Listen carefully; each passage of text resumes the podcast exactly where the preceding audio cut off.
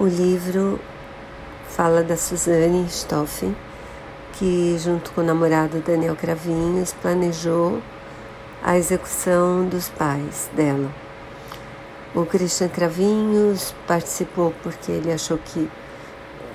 porque a Suzane contou uma mentira bem grande e também porque ele queria apoiar o irmão, que estava convencido da necessidade do crime.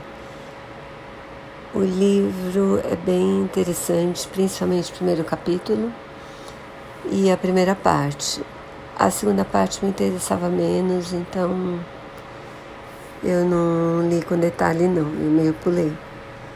Mas para quem se interessa sobre esse crime que abalou o país e especialmente São Paulo, onde eles todos moravam, eu recomendo que leiam principalmente o primeiro capítulo a primeira parte.